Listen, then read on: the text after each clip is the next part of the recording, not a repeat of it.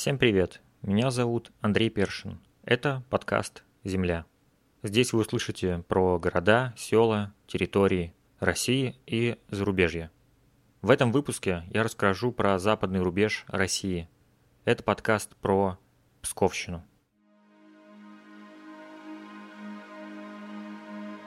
В Пскове мне довелось побывать дважды, и было это уже относительно давно. Впервые я заглянул в этот город в 2015 году, летом.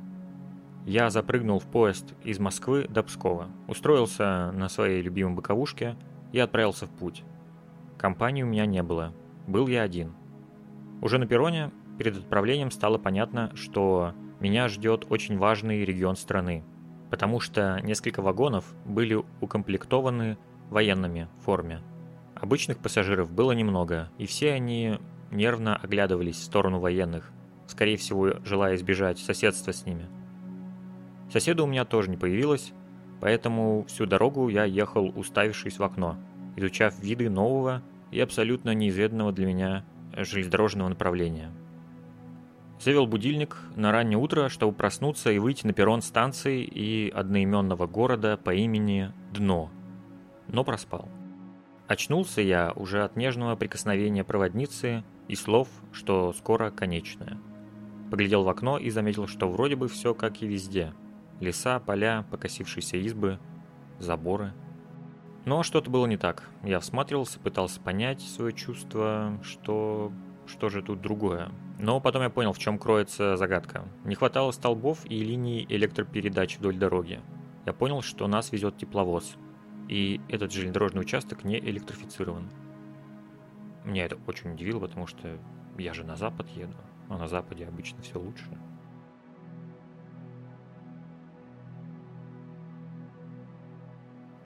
Первое, что встретило меня в Пскове, это табличка памятная на стене железнодорожного вокзала, гласящая о том, что здесь отрекся от престола Николай II. Многообещающее начало, подумал я, и отправился вглубь города – Сначала не возникло никаких интересных впечатлений, безликие улицы со знакомыми каждому названиями. Но чем дальше я шагал, тем интереснее становилось окружение. Еще не добравшись до исторического сердца города, на меня за каждым поворотом и перекрестком стали сваливаться здания разных эпох и стилей. Даже часть крепостной стены, которая разрезает город так, как ей вздумается. Увидев эту стену, я решил, что через пару шагов увижу и местный Кремль, Размеры оставшихся стен и их руин в Пскове огромны, поэтому бывшие стены крепости можно встретить в городе часто и в самых неожиданных местах. Думаю, что наследство такой огромной фортификации, таких масштабов, сохранилось только здесь. Церкви я сначала фотографировал, но потом, осознав их количество, бросил это дело. Их тут много, и самых разных периодов. Больше всего, конечно, греют сердце древние пухлые белокаменные церкви с одной луковкой и звонницей, которая рядом или является частью церкви. Это такой особый псковский архитектурный стиль. Увидев его, не спутаешь ни с чем. В душе и сердце что-то ёкнет и закружит голову. От понимания, что вот она настоящая русская античность, прямо перед тобой. В остальной России сооружения таких веков утрачены в основном из-за бурных войн, как с монголами, так и между собой – ну, еще в соседнем Великом Новгороде, конечно, остались подобные сооружения. Здесь, в Пскове, к тому же пару лет назад, эти церкви стали не только российским достоянием, но и всемирным, их включили в список ЮНЕСКО. Этот список, в котором указана каждая церковь, легко находится в интернете. Прогуливаясь по городу, я также увидел не только церкви, но и самые настоящие древние русские палаты – причем даже несколько. Сейчас, конечно, их толстые стены и маленькие оконца вызывают чувство тесноты и дискомфорта. Но снаружи этой древностью любоваться приятно. Ожидая увидеть в этом городе древность, я в итоге нашел какую-то супер древность. Мои ожидания уже были оправданы. И во много раз. Кроме Руси в лаптях, в Пскове я увидел немало образцов архитектуры времен Российской империи – бывшие доходные дома с духом э, северного модерна и классицизма, усадьбы и дома купцов, построенные с размахом. Заметно, что, как и вся страна в начале 20 века, Псков интенсивно развивался, и эта бурная экономическая активность стала следствием появления здесь домов э, в самом модном тогда стиле – арт-нуво или югенстиль. Отдельно выделю доходный дом Софьянщикова, неоклассика прямиком из 1912 года.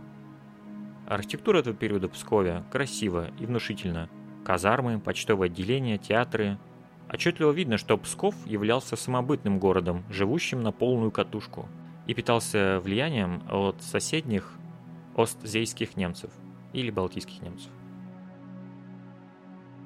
Советское наследие тоже на месте. Широкие проспекты, помпезные дома 1950-х годов.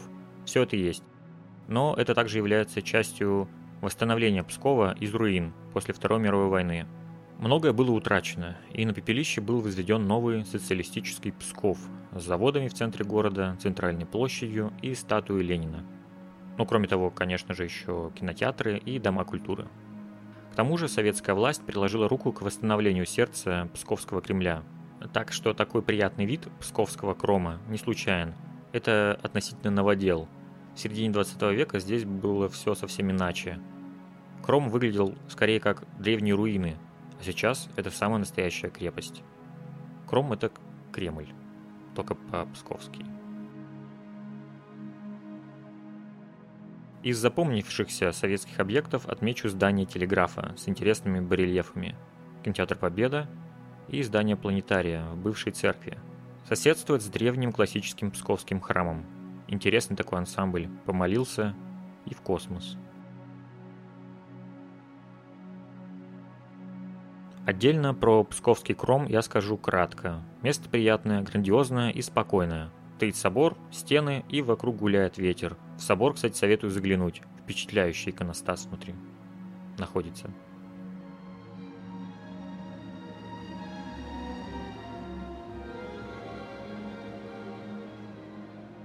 В целом, ощущения от прогулки по городу оставили необычные чувства. Наверное, сложилось много несвязанных частей одной большой картины – Псков заливало солнце, но именно светом, а не теплом. И внутри было так же светло, но холодно и непонятно. Город усиливал эти чувства своим спокойным размером и чередующимися домами разных поколений. Эти здания были великими, статными, изящными, древними или поглощенными вентфасадами и пивными ларьками. Все это отчетливо говорило о том, что время бежит, и независимо от того, что ты сейчас чувствуешь и ощущаешь, Время унесет, и это тоже. Эти улочки Пскова с духом чего-то северного и размеренного, наверное, его главная особенность и открытие лично для меня в том 2015 году. Этот солнечный день в Пскове у меня выдался насыщенный. Изрядно погуляв по городу, я заселился в местный хостел. Мне повезло. В будничный день был я там опять один – как и на боковушке поезда. Да и весь день тот был пропитан одиночеством и мыслями о том, что же меня ждет дальше. Приехал я в Псков, как я уже сказал, в странном состоянии души, и этот древний русский город подарил мне спокойный яркий день за компанию, помолчал вместе со мной, как подобает древним старцам.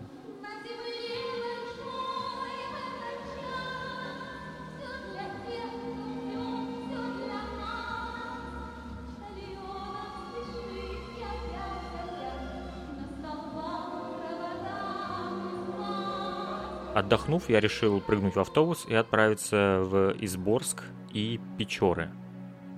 На трясущемся пазике я после непродолжительного пути добрался до Изборска и его небольшой автостанции, напомнившей мне временную кабинку строителей на какой-нибудь стройплощадке.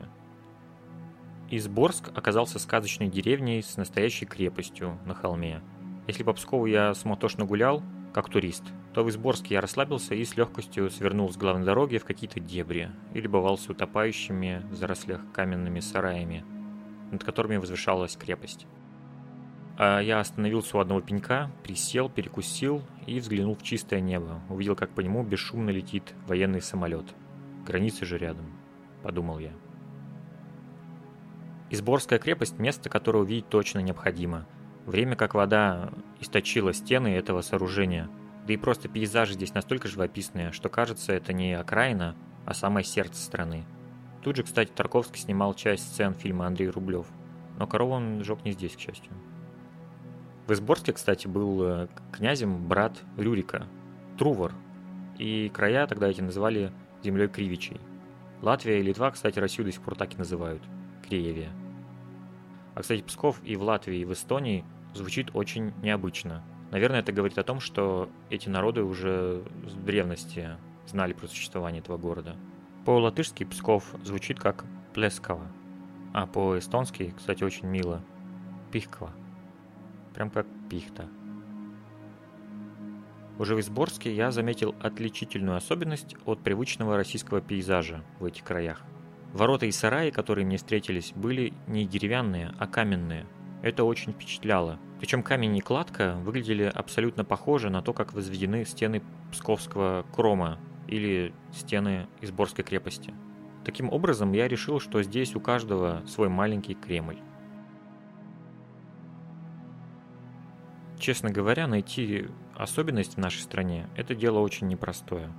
Поэтому это открытие мне так взбудоражило, что я забыл про крепость и углубился в Изборские поля с фотоаппаратом.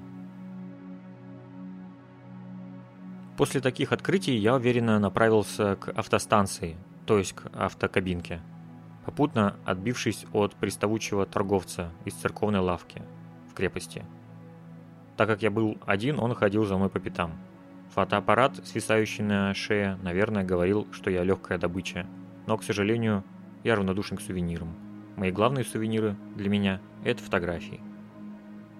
Еще, кстати, в крепости я забрел в какое-то подземелье и достаточно глубоко спустился. А потом увидел позади меня ограждающую ленту, которая порвалась и незаметно свисала с края стены. Поняв, что я переступил черту достаточно далеко, я поспешно побежал назад, пока то, что ограждено лентой, не поймала меня.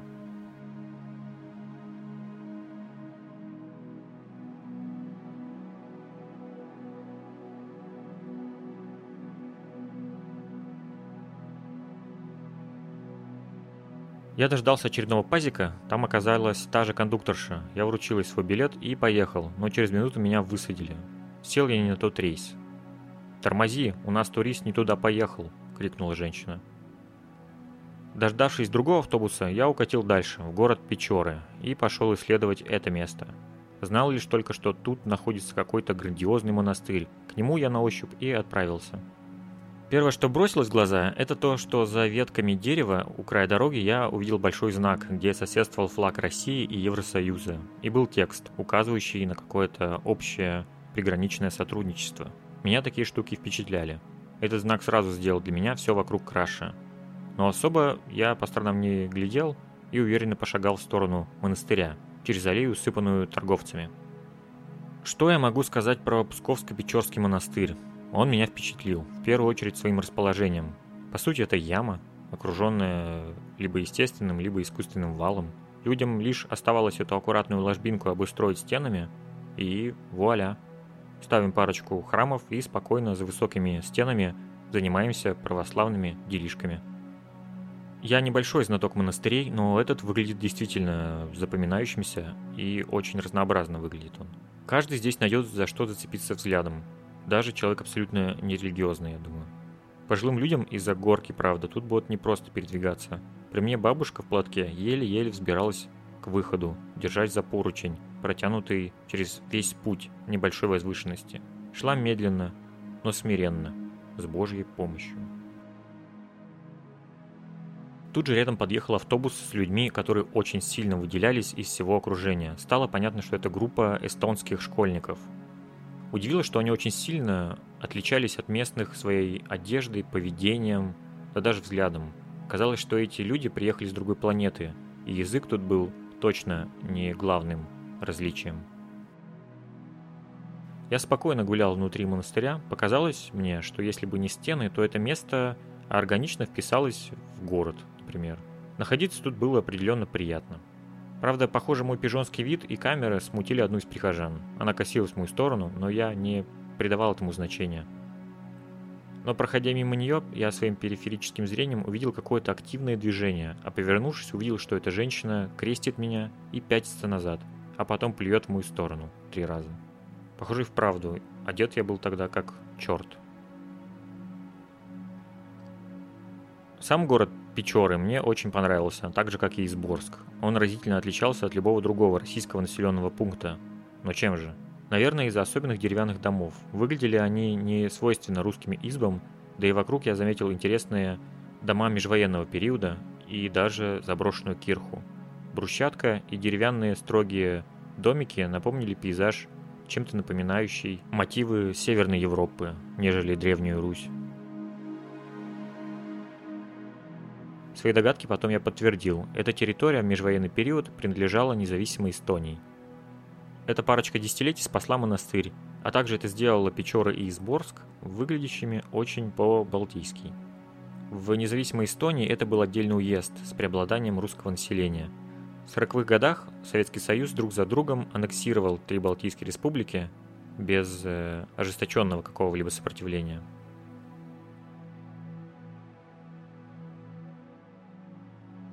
Во время Второй мировой войны Печорский монастырь стал центром Псковской православной миссии. Эта организация занималась восстановлением церковной жизни на оккупированной вермахтом территории РСФСР. Эта миссия относилась лояльно к немцам и занимала антикоммунистическую позицию, осуждая сотрудничество с советской властью. Кто-то считает их предателями, а кто-то героями антибольшевистского сопротивления. Официальной позиции по этому вопросу нет – Тема действительно очень сложная и щепетильная. Про этот исторический период есть фильм «Поп» 2009 года режиссера Владимира Хотиненко. Сороковые года были беспощадным временем, где почти вся Восточная Европа оказалась между молотом и наковальней, и Псковская земля не избежала этой участи.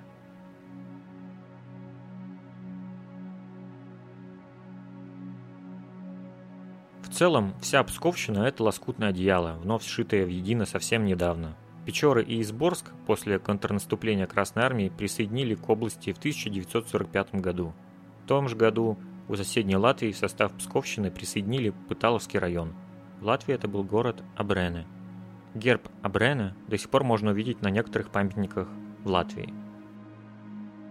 Вот так Псковщина легко откусила от своих иностранных соседей то, что советская Россия раздарила балтийским странам во время распада Российской империи. Из интересных особенностей можно отметить, что в Пыталовском районе в одном месте граница между Латвией и Россией идет буквально вдоль железнодорожной линии. Тот случай, когда рельсы рисуют не только путь поезда, но и очертания границ двух стран. Это место под названием Пыталово или Абрене, было важным железнодорожным узлом, и большевики, не особо возражая, отдали эту территорию новоиспеченной стране, но потом забрали свой подарок обратно. Если вы хотите увидеть очертания латышского городка, находясь в России, то смело езжайте в Пыталово. Тут сохранилось много деревянных домов с острой крышей, чисто балтийского вида. Парочка зданий межвоенного периода. В независимой Латвии функционализм был очень модным. Дом культуры в городе деревянный, тоже построен в латвийский период. Железнодорожный вокзал, с которого тут все и началось, один из самых красивых в стране. Выглядит он очень эстетично. Прям модерн. Линии у здания грациозные. Такого мало где увидишь. Да и увидишь ли. Ну и, конечно же, православный храм, но снова абсолютно уникальный для Псковщины. Это большая деревянная церковь, построенная в 20-е годы в стиле русского севера. Вот такое необычное соседство у границы со страной, где в 20-е годы происходили абсолютно противоположные процессы. Это я имею в виду Советский Союз в 20-30-е годы.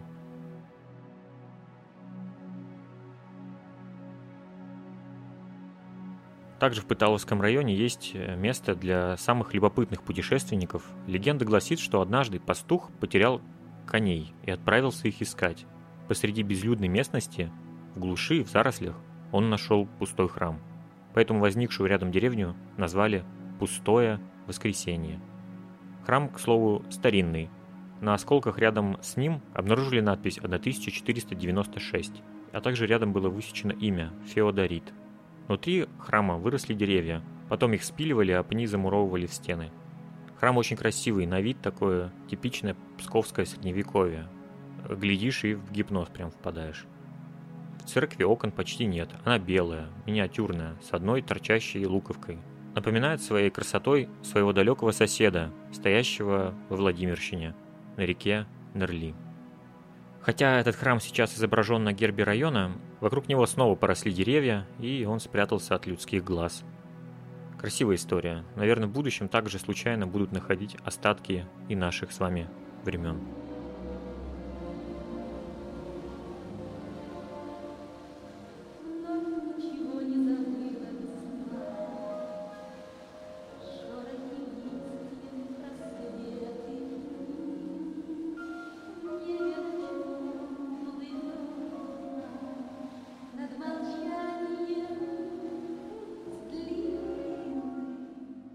Еще про пустоту. Могу упомянуть случай, когда я решил добраться до Латвии на автобусе. Было это вроде бы в январе, и морозы стояли сильные. По пути я задремал, а потом ощутил, что автобус кряхтит, пыжится, но не может ехать дальше. У автобуса замерзло топливо, и мы застряли посреди чистейшего морозного неба с яркой луной, около города Пустошка. Так мы и простояли всю ночь, замерзли и ждали помощи. Одни из пассажиров, женщина с дочкой, начали бегать по салону, играть друг с другом, чтобы согреться. Казалось мне это полнейшим сюром. Тут же неподалеку находится город-остров. Снова уникальное место. Я так часто говорю уникальный, что, наверное, это уже становится типичным для Псковщины. Обыденность уникальности. Но вернусь к острову. Здесь сохранились настоящие величественные цепные мосты через, опять же, реку Великую, по течению которой на север, кстати, стоит Псков. В Пскове тоже был грандиозный Ольгинский мост, который по праву с псковским кромом мог стать символом города. Но этот мост, пережив кучу войн и разрушений, не пережил увеличение автотрафика в 20 веке – и в Советском Союзе этот мост демонтировали. Но вот в городе Остров вас ждут целых два цепных моста. Их вроде бы недавно еще и отреставрировали.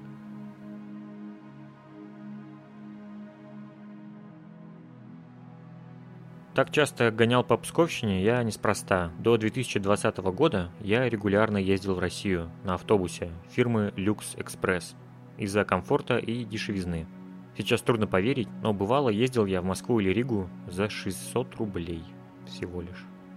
Поэтому Псков также для меня это в первую очередь граница. Самый частый штамп в моем загранпаспорте – это погранпункт Шумилкина на границе с Эстонией.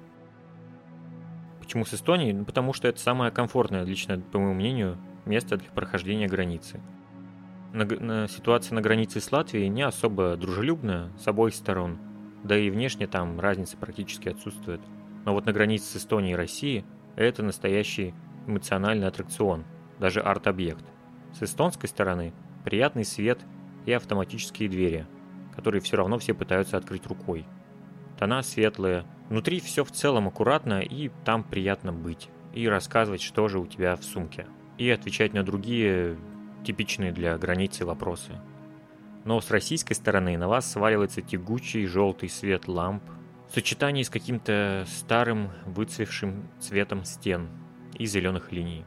Настоящее муниципальное сооружение с кучей бумаг в прозрачных чехлах, ну, то бишь фаликах, висящих на стене. И уборная с хозяйственным мылом, куда, конечно же, никто не идет. И все ждут момента, чтобы потом толпой ринуться в уборную на эстонской стороне. Также с Эстонией есть очень необычный пограничный участок. Это дорога от поселка Вярска. Этот небольшой участок дороги длиной в 1 километр проходит по территории Псковщины, то бишь России. Но это дорога в Эстонии. И на этом маленьком участке пути стоят знаки, что ты можешь лишь проехать эту дорогу, а выходить из машины ни в коем случае нельзя. Этот километровый участок пути является единственным легальным способом для любого иностранца без визы побывать в России – хоть пару минут. Удивительный мир границ.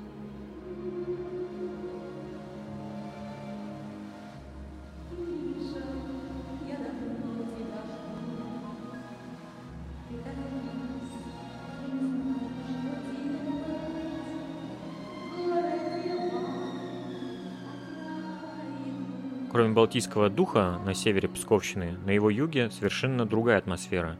Там исторически проходила окраина так называемой черты оседлости.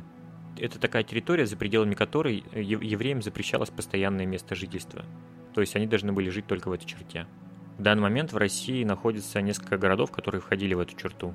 Это Себеж, Невель и Велиш. И два из этих трех городов сейчас являются частью Псковщины. И это удивительные для России края. В Себеже я бывал, о нем у меня есть отдельный фильм. Ссылку на него я оставлю в описании этого выпуска. Я лишь упомяну, что это необычный для России городок, словно забытый здесь Речью Посполитой.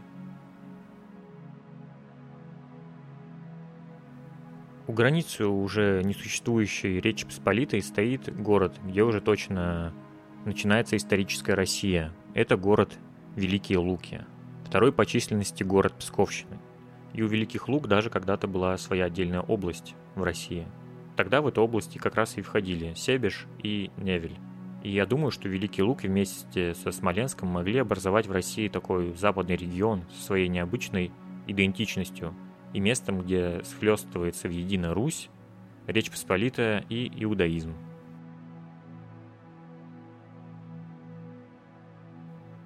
Про город Великие Луки вам расскажет мой рижский приятель Рома Шмелев. Перед этим хочу уточнить, что Велимир Хлебников – это русский поэт и один из самых, наверное, ярких представителей русского авангарда. Жил он в начале 20 века и пытался подчинить себе язык, время, пространство и даже попытался установить советскую власть в Персии. Ну и еще он изобрел жанр сверхпоэма. Даже обычная статья на Википедии про Велимира Хлебникова уже не оставит вас равнодушным.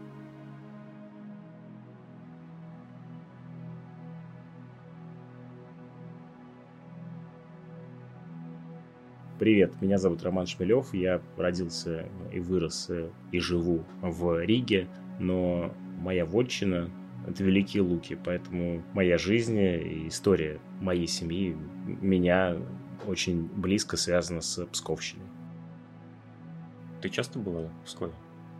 Ну, именно в самом Пскове, кстати говоря, нет. Я там турист. И больше, конечно, в Великих Луках. Псков очень милый, приятный городок.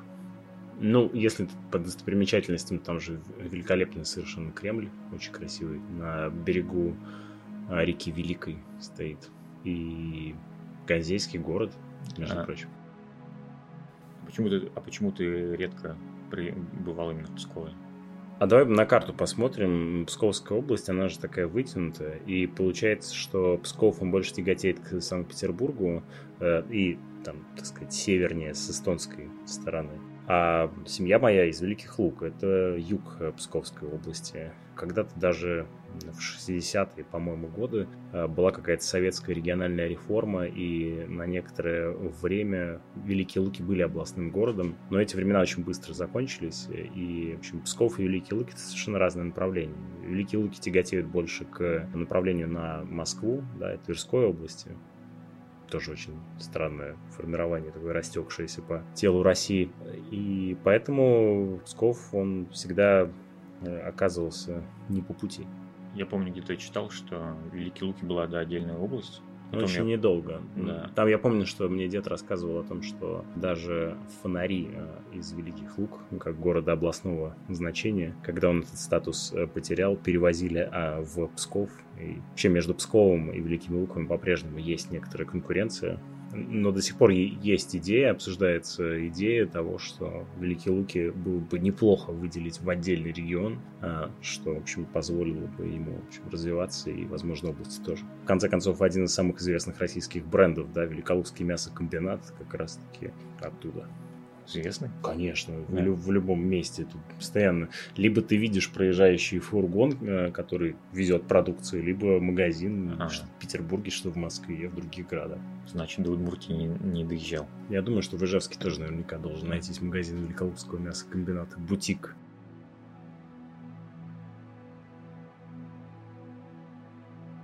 Я еще когда-то такую информацию слышал, что Великие Луки это город, один, ну, не то чтобы один из немногих, но это город, который не оправился от э, Второй мировой войны. О, это правда. Я вот э, этим летом был в городе Торопец. Это уже Тверская область, но всего 60-70 километров от Великих Лук в направлении Москвы. Очень красивый городок, э, он известен тем, что там когда-то будто бы Александр Невский венчался. И там огромное количество церквей. И там чувствуется такая еще купеческая э, архитектура и э, ощущение такого русского городка на рубеже 19-20 века там вполне себе прослеживается. А, Великие Луки тоже были таким э, городом, и таким городом перестали быть после войны. Дело в том, что если обратиться к истории, то Торопец был занят немцами в 1941 году, и уже в 1942 году был освобожден.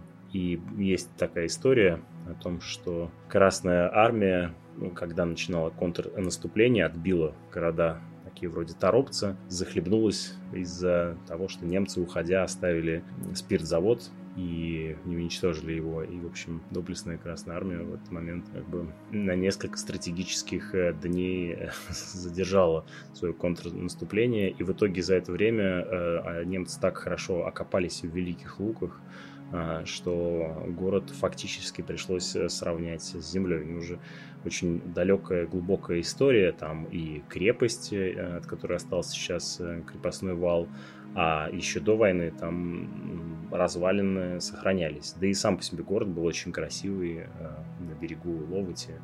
Он полностью был перестроен и, в общем, не восстановлен из руин, а построен заново, и сейчас представляет собой такой вот ну, усредненный советский городок. Не безинтересный, там Например, великолепные есть э, цветные фонтаны по всему городу, там порядка 6-7 штук, это, в общем, достопримечательность, но вот это исконное там пропало, э, и это, конечно, очень жаль.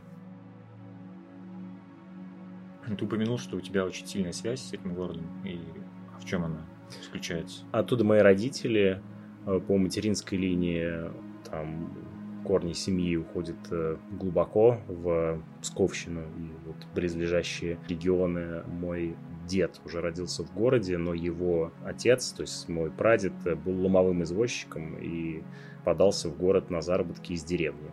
И, будучи таким вот великолукским крестьянином, пришедшим на заработки в город, пережил всю войну. И в итоге погиб, кстати говоря, после того, когда уже Великие Луки от немцев освободили, подорвался на мине. А по отцовской линии в Лииште, э, Ленинградском институте инженеров железнодорожного транспорта, э, они всю жизнь преподавали в Великих Луках, филиал этого э, института, сейчас он называется ПГУПС, если не ошибаюсь. И мой дед Юрий из Вятки, бабушка из Ярославля, они туда были направлены от института.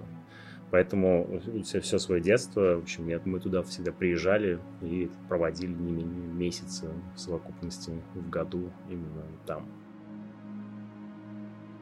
И как в детстве, живя в Риге, проводилось лето в Великих Луках?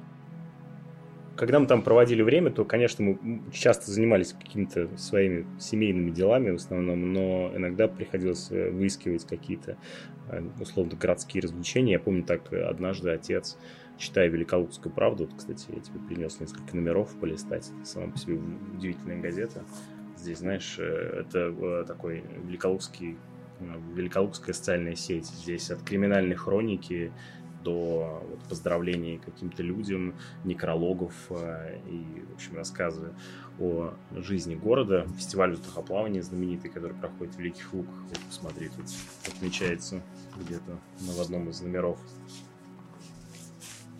Так вот, в Великолукской правде однажды мой отец вычитал о том, что в местной библиотеке собирается литературное объединение под названием «Рубеж», которое одновременно и географически объясняется своей близостью к границе, и вместе с тем, тем, что они себя позиционировали на тот момент как некоторые литературные экспериментаторы, пытались быть на рубеже, на, на сломе, на краю. В общем, да, и вот э, я помню, что мы развлекались э, одно время тем, что ходили на заседание этого литературного объединения в общем, общались с местными поэтами, что, конечно, помню, оставляло неизгладимый след на меня. Я помню, что даже в 13-14 лет я начал а, писать палиндромы или листовертни, и даже где-то издался в каком-то, ну, помимо Великолукской правде, где был напечатан мой палиндром, он также попал в какой-то а, другой самоздатовский сборник палиндромов. А еще были такие листовертни. Листовертни — это визуальный палиндром, а, когда а, некоторая фраза, ну, в общем, это немножко напоминает как бы граффити, такую сложную вязь. В общем, можно нарисовать одно слово определенным шрифтом, а потом ты его переворачиваешь на 180 градусов, и там появляется какое-то другое слово, либо какая-то другая фраза.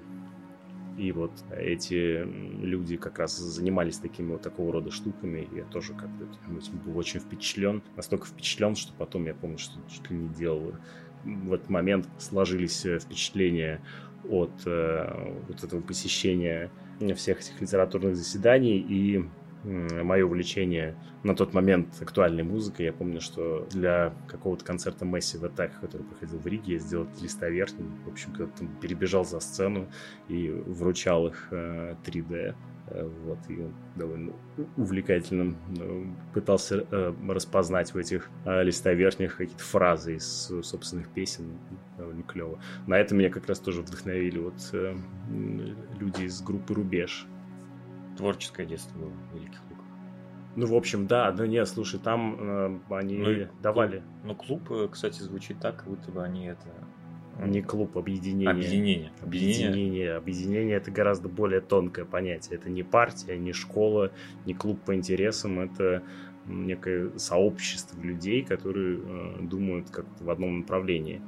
Они писали в местную газету «Великолукская правда». Днем основатель этой группы работал как один из ключевых журналистов издания. И даже некоторое время занимал пост главного редактора, а вот по вечерам, так сказать, они собирались и пытались просчитывать нумерологические делать прогнозы, когда родится новый Велимир Хлебников. что Велимир Хлебников был такой ключевой фигурой. А, более того, я вот еще притаранил одну штуку. Сейчас тебе покажу орден Велимира Хлебникова, который был учрежден литературной группой «Рубеж». Основатель этой группы, а, он себя провозгласил реинкарнацией Велимира Третьего, э, Велимира Хлебникова, э, назвал себя Велимиром Третьим. И я помню, что за за вклад в деятельность клуба он, присвоил такой орден, почетный орден Велимира Третьего э, моему бате за то, что тот э, довольно активно принимал участие в, в деятельности кружка. За четыре лука. Это не четыре, что ты имеешь в виду? Вот это? Mm. Это, мне кажется, какие-то розетки. А. Это... Стимпанковский очень выглядит. Ну да, посмотри, очень выглядит имперски такой красный цвет, очевидно, герба, вот это какие-то э, колосящиеся, что это, не знаю, то, то ли цифра 3, то ли лучи.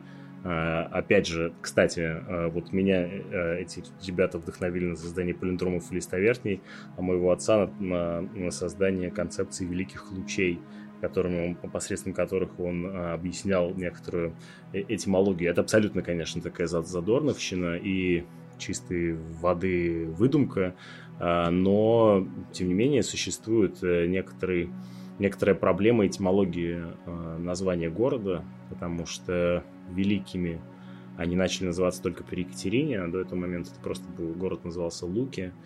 И при Екатерине же появился известный герб города, на котором тоже изображены луки. Ну и как бы понятно, луки это военное орудие, которое может использоваться защитниками города, защитниками границы. Но с другой стороны, э, есть еще версия, что э, город стоит на излученных э, реки Ловоти, поэтому, возможно, он получил название свое от излучин Ловоти. Но обе эти теории довольно, согласись, поверхностные. И мой, мой, отец, мой отец пошел дальше, он э, начал, э, опять же, вдохновившись э, всякими нумерологическими изысканиями э, литературного объединения «Рубеж», он начал просматривать, а что если Великие Луки – это великие лучи? И дальше появилась э, удивительная концепция. Если посмотреть на карту, то получится, что с севера на юг пронизывает в общем, проходит рядом с Великими Луками, так называемая нулевая параллель э, Российской империи, которую учредил Петр I от Петропавловской крепости на Пулковскую обсерваторию. Движется как раз э, вот это нулевой, нулевая параллель нулевой меридиан Российской империи. Но мы помним, что помним, что Петр I основал э, Санкт-Петербург как э, город э, ну, такого цивилизационного значения. И если посмотреть на карту, то мы увидим город Александрия, столицу египетской цивилизации, город Константинополь, город, соответственно, столицу византийской, византийской цивилизации, Киев, столицу, соответственно, Киевской Руси, Киевской, российской, древнерусской цивилизации, а, и Санкт-Петербург. И между ними примерно, примерно сопоставима равная, равная дистанция. Таким образом, как бы есть некоторая преемственность от египтян к византийцам, от Византии к Древней Руси, от Древней Руси к Санкт-Петербургу. Это один луч. А другой луч, перпендикулярный, это 56-я параллель, которая тоже проходит, э, в общем, пересекается примерно рядом с Великими Луками, и это, в общем, такая основная, основная параллель э, про Российской империи, в принципе, если на карту посмотреть, то, в общем, она пронизывает, проходит сквозь всю Россию, примерно делит ее на северную и южную часть, ну, примерно пополам. В общем, такая вот история. Конечно, это некоторое предположение, но, согласись, есть в этом, чувствуется в этом некоторый творческий порыв, творческий полет мысли.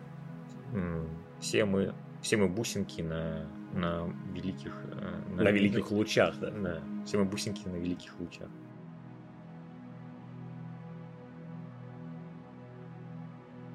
Ты мне там когда показывал эту газету, Великолукскую правду, это, конечно, поразительно, но она один в один похожа на региональную газету из моего поселка. А я думаю, что это общая, вот эта классическая региональная газета, здесь вот все таким тоже казенным языком написано, все довольно, видишь, посмотри, значит, э, Просто... фотография mm-hmm. какой-то э, школьная, где, значит, в центре окруженная э, детьми стоит некоторая учительница, заголовок, кстати, самое интересное в жизни – быть учителем. Доброе сердце, разумная требовательность, бескорыстное желание помогать, опекать от всей души, педагогический такт у Валентины Михайловны по душе всем. Хороший слог. Дело в том, что тут вот если поменять название, то один в один действительно как газета поселке.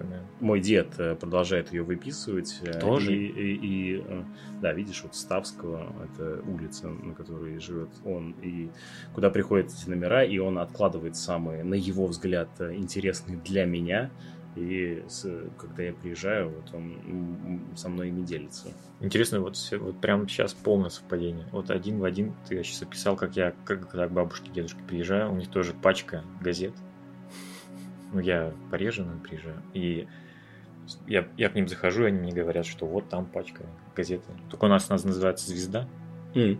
И я вот беру «Звезду» и тоже, ну, почитываю, что там, чем живет поселок. И там тоже новости примерно вот такого же плана, как, как ты показываешь, что, что учитель, э, ну, у нас-то еще там э, про колхозы пишут, хотя... Нет, ну здесь тоже пишут про местные городские предприятия, а, которых довольно много. А, про, кстати, отдельная сводка криминальная, довольно любопытная, может быть. А вот у меня, у меня в поселке нет криминальных сводок ну, значит, тебя там очень опасно. А, вот, например, прекрасная статья «Чем опасна наркомания». Итак, тебе предложили попробовать наркотик. Ты в нерешительности. Твои «друзья», в кавычках, тебе скажут, но это же только разок, это классно. Но... Не страшно и не опасно, но твои друзья никогда не скажут тебе, что за удовольствие нужно платить, получить зависимость, умереть от передозировки, заразиться гепатитами и ВИЧ-инфекцией можно и в первый разок. Похоже на сценарий, кстати, сценок, которые мы в школе ставили.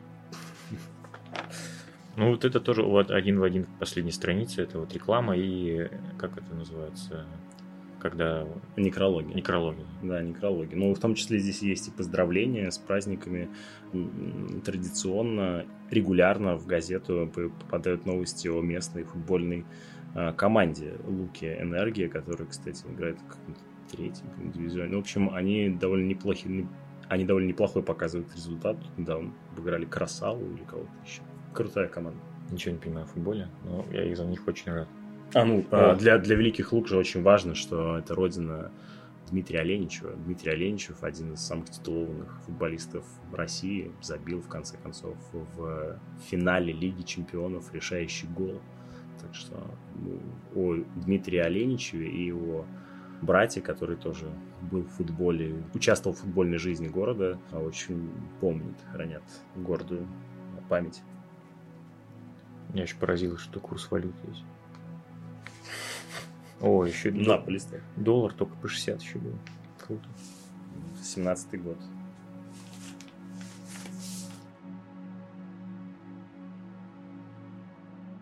А сама Псковщина тебе как, как какие у тебя от нее эмоции, впечатления? Ну, во-первых, я помню, как несколько лет назад э, в новой газете я прочитал великолепный материал э, в котором рассказывалось об увеличении численности волков в Псковской области. Я помню, что основной сюжет был вокруг э, нападения волков на овец, которых э, пасут местные жители. Но э, между строк там читалась одна простая фраза. Волки приходят туда, где нет людей. И из-за того, что деревня русская померла, и люди э, уезжают в города, то эта территория становится ничейной. Чувствуется, что она местами погружается в такое, такое захолустье. В Псковскую область часто приезжают э, из Питера, из Москвы, там дачи на лето, отправляют туда детей. Ну, как меня когда-то отправляли тоже из Риги. А, но а, в самих небольших городках, ну, как-то так по-разному. А, иногда в каких-то местах там жизнь оттуда уходит. Хотя какие-то региональные центры остаются. Недавно, кстати, был в острове, там в великолепном состоянии один из э, старейших в России подвесных мостов, очень красивый, который еще был построен при Николае Первом, который осматривал строительство, ходил по этому мосту. Ну, меня вот э, это огорчает, что я не успел до реконструкции его увидеть. Mm. Он, был такой очень на нем были видны слои времени. Он такой был уже не молодой. Да, мне кажется, в Псковской области поскобли там слои времени, там объешься этими слоями.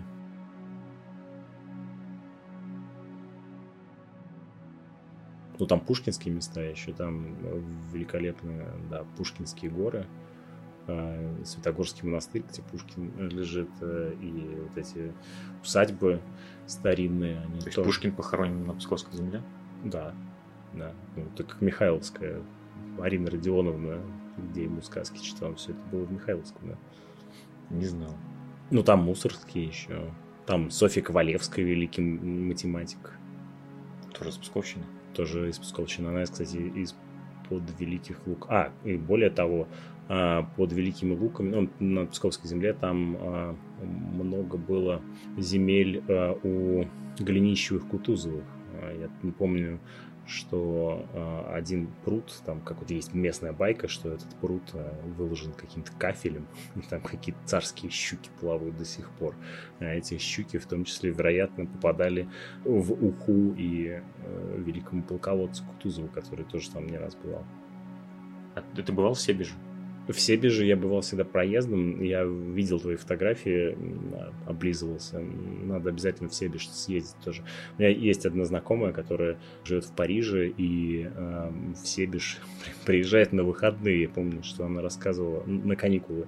Я помню, что она рассказывала, с каким недоумением э, пограничники узнавали, что она из Парижа едет в отпуск на отдых в Себеж. В общем, у нее там тоже место силы. Себиш это такой городок ну, приграничный на Псковской области. Он, он тоже, как и Великие Луки, был э, черта оседлости. Это Великие Луки? Не знаю, кстати, я не знаю. Ну, да, на, на, ну, подожди, ну, ну, в, в Великих Луках синагога была, поэтому там были, было какое-то еврейское население точно. Почему Псков? Или нет? Хотя больше... Ну что, что, что? Думаю, потом будем как эти, как два этих думера сидеть. Типа, почему Псков э, просто зона социального бедствия? А, ну, нет, эта тема очень интересная, но э, ну, это же... Ну да, мы тут немножко можем скатиться в позицию, знаешь, таких бабок на, на, на, на лавке. Mm-hmm. А, да, Псков, э, Псковская область же является одной из самых бедных э, регионов областей России, а, при том, что там до сих пор существует э, и производство довольно мощное, и, и тяжелая, и легкая промышленность. Э. Ты знаешь, парадокс э, Псковской области заключается, на мой взгляд, именно в том, что географически это самый близкий к Европейскому Союзу регион ну, материковой России, да, не в счет, не берем в счет Калининградскую область, но, тем не менее, кажется, он настолько же удален от э, Европы, как и более дальние российские регионы. Мне кажется, что вот жители Латвии, Эстонии с большим трудом представляют себе о том, что происходит там. А, но в свою очередь я знаю по там, своим своему окружению Великолукскому, например, э, что там тоже сплошные мифы о том, что происходит в Латвии, в Европе и так далее не, нет этой какой-то странной близости. То есть независимо от того, что Псков, в общем, географически европейский, на самом деле кажется очень в глубинке, в захолустье находится в России. Но такое ощущение есть у меня, во всяком случае.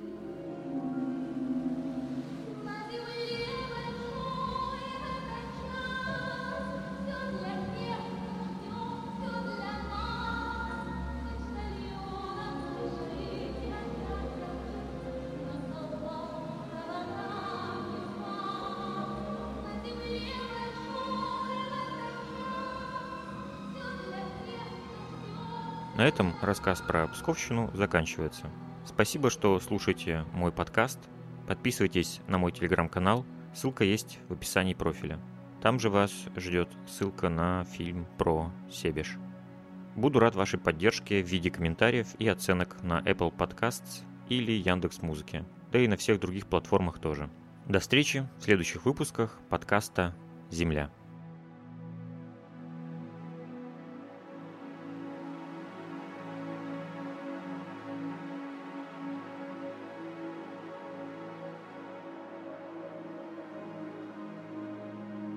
Хлебников, ну да, Велимир Хлебников, как известно, провозгласил себя председателем земного шара.